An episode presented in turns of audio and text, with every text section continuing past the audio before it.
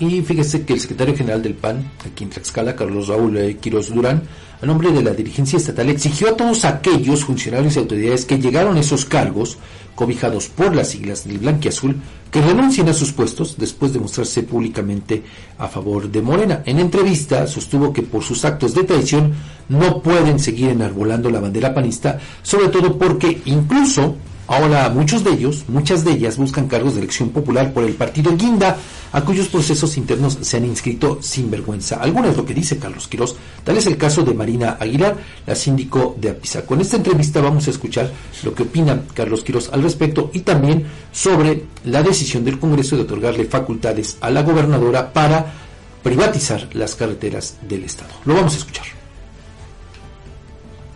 A todas luces es claro que Morena es el partido de corte más ambientalista que tenemos en el país. Se dedica a reciclar políticos de todos colores, filias y sabores y desplaza a quienes fueron sus fundadores, a quienes construyeron desde su inicio esa fuerza opositora, pero que no resultan ser lo suficientemente buenos para compartir y ejercer el poder dentro de la administración. Nos dimos cuenta que en el evento de visita de la aspirante o coordinadora de la cuarta transformación en el país, la doctora Claudia Sheinbaum, aparecieron abiertamente personajes del PRI, del PAN y del PRD, personajes que deciden sumarse y ser más antineoliberalistas, reformistas, populistas que cualquier otro militante de Morena fundador en la entidad, ya sea porque les va a tocar una candidatura, ya sea porque están en un proceso de participar dentro de su partido o porque quieren seguir laborando y cobrando dentro del gobierno de la cuarta transformación.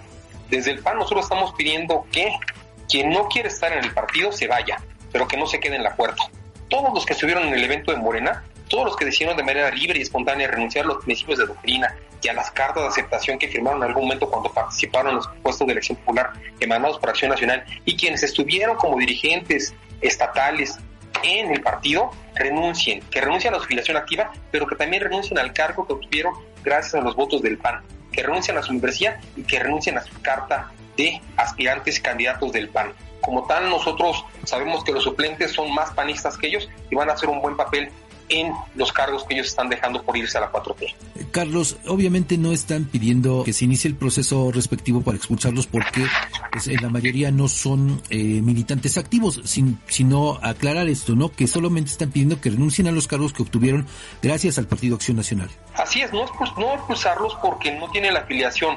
Tal vez no todos tengan la, la afiliación, pero sí que suspendan o que se abstengan de participar en el cargo que estuvieron postulándose por el PAN. Todos y todas, incluyendo los que cobran y se emplean en el gobierno estatal de la Cuarta Transformación, habiendo tenido el puesto de mando en el Comité Directivo Estatal del PAN, o habiendo llegado en algún momento a beneficiarse con una candidatura de mayoría de representación proporcional por los colores azul y blanco. ¿Tienen ustedes eh, previsto más o menos cuántas personas estarían en esta situación, Carlos? Mira, se detectaron algunos, se sabe de algunos que ya están muy metidos, que inclusive corre el, el dato de que se registraron en los procesos internos para participar en las candidaturas de Morena en municipios y en distritos, sí estaríamos hablando de, personajes identificados con el PAN o que en algún momento dijeron participar con el PAN o que en algún momento aparecieron con la aspirante del Frente por México o con la misma Xochitl Galvez y que ahora aparecen con la doctora Claudia Sheinbaum. No es un número específico, pero estamos revisando y a todos se les está pidiendo de favor que si no quieren estar el partido, que ya abiertamente lo demostraron, que se abstengan de participar en, en, en este sentido y también que si llegaron a un cargo de elección popular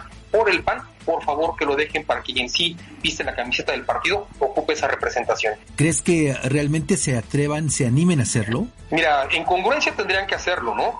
Los mismos aspirantes a la presidencia de la República por Morena se tuvieron que separar del encargo para formar parte de su proceso interno. Aquí, ¿por qué en lo local no? Es un acto de congruencia lo que nosotros pedimos. Lo hicieron arriba, que lo hagan abajo. Carlos, bueno, veo que, que, estás un poco reacio a decir nombres, pero los voy a decir yo. Creo que en esa circunstancia estaría encabezando la lista Marina Aguilar, síndico de Apizaco. Estaría también, si no me equivoco, por ahí Benjamín Ávila. Desde luego que también eh, Humberto Macías, por nombrar solamente algunos. Por nombrar solamente algunos, y claro, ellos, por lo menos la, la señora Marina, la síndico de Apizaco, pues está en el municipio más panista de la entidad, salió electa en un cargo de representación popular en fórmula con nuestro alcalde, con nuestro alcalde Pablo Vadillo, y lo correcto sería también que se hiciera a un lado para que pasara la suplente, ¿no? Una suplente que tiene formación panista y que pueda hacer una mejor representación de los postulados del PAN, que fueron los que llegaron en este momento y por quinta ocasión a gobernar el municipio de Apizaco. En el caso de Benjamín Ávila, pues sabemos que está colaborando en el gobierno de la Cuarta Transformación, habiendo sido presidente del partido, secretario general del partido, diputado federal por el partido. Entonces, que es todavía peor, un ánimo de congruencia tendrían que hacerse a un lado, ¿no? Digo, el, el caso de Benjamín Ávila es todavía peor por los pues, antecedentes que trae. Pero muchos ya se fueron. Pasa el caso de, de, de Sergio González, que ahorita está participando por Morena, que fue dirigente por el PAN, pero ya se fue. En el caso de Humberto, pues ya sabemos que se fue también, porque cuando todos estábamos fuera del gobierno, él estaba dentro, ¿no? Habiendo participado por los colores del PAN en la en el último proceso electoral. Entonces también tendría él que decir, ¿sabes qué? Me muevo del partido porque ya no quiero estar en él y mejor que se muevan de la puerta para quien quiera llegar al partido salga. Es una limpieza necesaria, es una limpieza de militantes, de pseudo militantes, de activos panistas y que de manera correcta nos ayuda para arrancar limpios y sin lastres este proceso electoral. Otro de ellos sería Miguel Ángel Polvo, ¿verdad? Miguel Ángel Polvo como secretario general en su momento, también este, y presidente en funciones de, también eh, tuvo la, oportunidad de incorporarse al gobierno del estado y pues también tiene ahí un contexto de quien fue este candidato en el distrito de, de en el Magdalena, que tiene una relación de pareja con ella, es su esposa, y también está colaborando en el gobierno de la Cuarta Transformación. Esas personas, de verdad, con todo respeto, por favor, ya están fuera del partido, nada más falta que lo asuman expresamente. Oye, eh, ¿a qué crees que se deba que no quieren renunciar a los cargos que obtuvieron por el PAN? Desde luego, pues esto les sigue generando no solamente dividendos en lo personal, pero pues creo que también eh, sirven para confundir a los electores, ¿no? Forzosamente varios de ellos le seguirán rascando con la militancia, con las personas afines a los postulados panistas, para tratar de arrastrarlos hacia la cuarta transformación. Nosotros confiamos en que los valores y principios del PAN están muy bien permeados en la ciudadanía, en quienes confían en el PAN y quienes se han dado cuenta que Morena no gobierna bien y que no hace bien las cosas. Quieren estar agarrados un lado y del otro, y esa dualidad no está bien vista en política. Lo único que nos permite seguir viviendo activamente de esto son la honestidad de los valores que podemos nosotros postular y mantenernos en una sola línea. Digo, la percepción es clara y es cuerda tenemos que estar en un solo lado. El presidente nos dividió, Fifis y Chairo, sombrero blanco, sombrero negro, conservadores y demás. Entonces, en ese sentido, ¿de qué lado quieren estar ellos? Que se tengan en el que quieran, pero en el PAN ya no están. Eh, Carlos, y bueno, esto definitivamente habrá de servir de lección para que en eh, lo futuro, en la definición de las candidaturas que se vienen, pues ustedes pongan mayor atención. No digo, si bien la lealtad, pues no... Eh, no hay ningún elemento que pueda garantizar la a perpetuidad, pero pues por lo menos sí eh, pues tratar de reducir a, a, su mínima expresión estas muestras de traición. Mira, el, el, esquema del partido es buscar a los mejores hombres y a las mejores mujeres para participar en los procesos electorales representando los postulados del PAN. Como tal, la dirigencia anterior tuvo sus errores, tuvo sus excesos de confianza, pero en este momento mi compañera presidenta Miriam Martínez, servidor, estamos haciendo un ejercicio constante de revisar los perfiles, de trabajar precisamente con, con y quienes quieren participar como aspirantes en este momento y se han definido como personas afines y trabajamos con ellos día a día. ¿De cuántas personas se integra el padrón de militantes del Partido Acción Nacional aquí en el Estado? Nosotros iniciamos el, nuestro tema como militantes con apenas 2.500 personas, pero seguimos en el ejercicio de afiliación. La, afiliación panista es muy cuadrada en muchas formas, pero precisamente cuidamos a quienes incorporamos. Nosotros hacemos un, ejercicio de inducción al partido, hacemos un tema donde personalmente tienen que llegar aquí hacia el Comité Directivo Estatal y firmar y colocar en un biométrico sus huellas digitales, respecto que sepamos que el ciudadano efectivamente quiere pertenecer a las filas del PAN. No es como en otros institutos políticos donde con copia de tu credencial de elector este, en automático te hacen militante. No, aquí tenemos un, un, tema un poquito más especial, pero venimos haciendo las cosas bien. No hemos este, crecido como, como deberíamos porque, insisto, el proceso es un tanto complicado. Carlos, y bueno, ya el tema de su diputado en el Congreso local, pues ya mejor ni hablar, ¿no? Porque pues vemos que está plegado a los intereses del, del gobierno en turno. Yo lo veo muy cómodo, es mi opinión personal y la que circula por los pasillos del Comité Directivo Estatal. Está muy cómodo trabajando en el Congreso y votando todo a modo hacia la cuarta transformación, pero nada en contra, o por lo menos nada que consulte con esta dirigencia estatal. Carlos, y hablando de votaciones, hace unos días, la semana pasada concretamente, pues el Poder Legislativo nos dio un regalo por adelantado de Navidad y de Reyes a los tlaxcaltecas todos, pero por muchos años, nada más, nada más y nada más por 30 años, al determinar otorgarle facultades al titular del Poder Ejecutivo para que pueda concesionar, cobrar peaje en caminos y carreteras que crucen la entidad.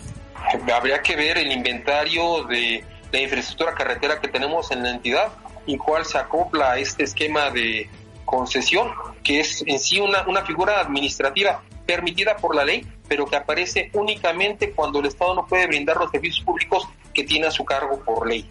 Ahí estarían haciendo un, un tema de análisis pero también deberían de socializar la información con la ciudadanía, a ver qué tan contentos estamos de que ahora se nos cubre peaje en las carreteras que transitamos libremente todos los días, o qué beneficio vamos a recibir. Todo tiene que ir en un esquema de costo-beneficio que justifique esa acción, no nada más a criterio de una, dos o tres personas que sí van a ser los que reciban los beneficios.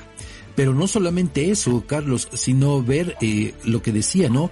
Esta eh, facultad que se les otorga para que las concesiones sean por 30 años con la posibilidad de duplicarlas hasta 60 años.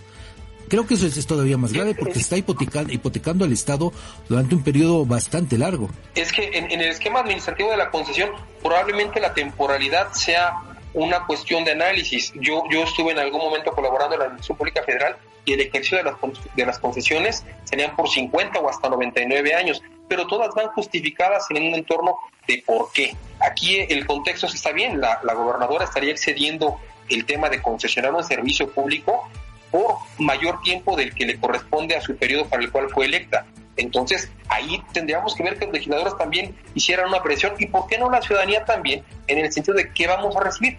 Tal vez el esquema administrativo pudiera beneficiarnos, pero no lo sabemos, como siempre pasa, ¿no? Realizan las acciones, toman las determinaciones y los últimos en enterarnos qué va a pasar somos los ciudadanos.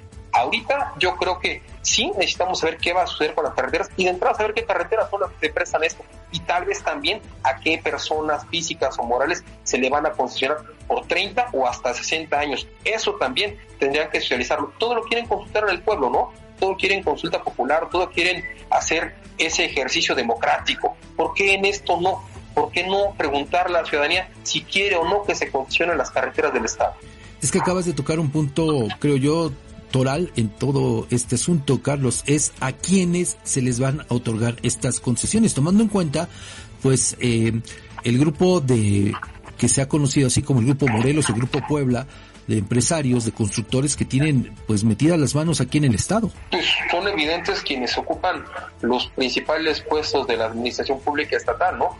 Hay varios personajes que no son propios de la entidad y que desplazaron a muchos que son eh, personajes locales con capacidad y que también han colaborado en la cuarta transformación o en el partido político Morena y sus aliados.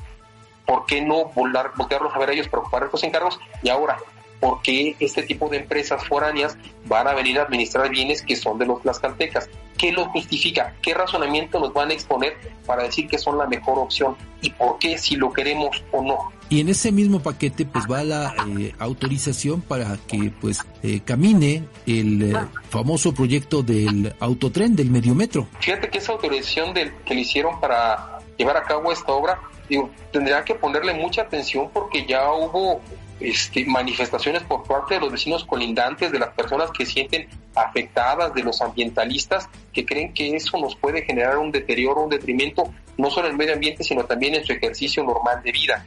Ahora, todos los particulares, cuando llevamos a cabo una obra, se nos pide una serie de permisos que debemos de tener antes de siquiera picar la primera piedra o jalar la primera palada de tierra. Habría que verse aquí también este tema del autotren, si se va a hacer, cuentan con todas las autorizaciones federales que requieren para, para afectar este tipo de infraestructura. Tenemos una zona este, histórica, tenemos una zona de parque ambiental, tenemos una zona donde viven personas ya de mucho tiempo que van a resultar afectadas. ¿Qué es lo que va a suceder con esto?